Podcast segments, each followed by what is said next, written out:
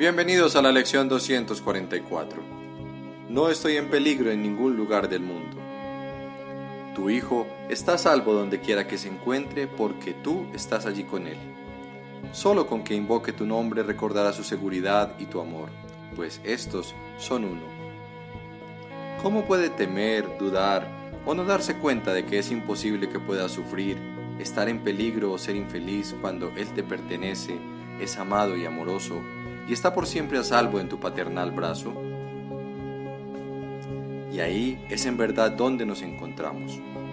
No hay tormenta que pueda venir a azotar el santuario de nuestro hogar. En Dios estamos a salvo, pues, ¿qué podría suponer una amenaza para Dios o venir o asustar a lo que por siempre ha de ser parte de Él? Nos vemos en la próxima lección.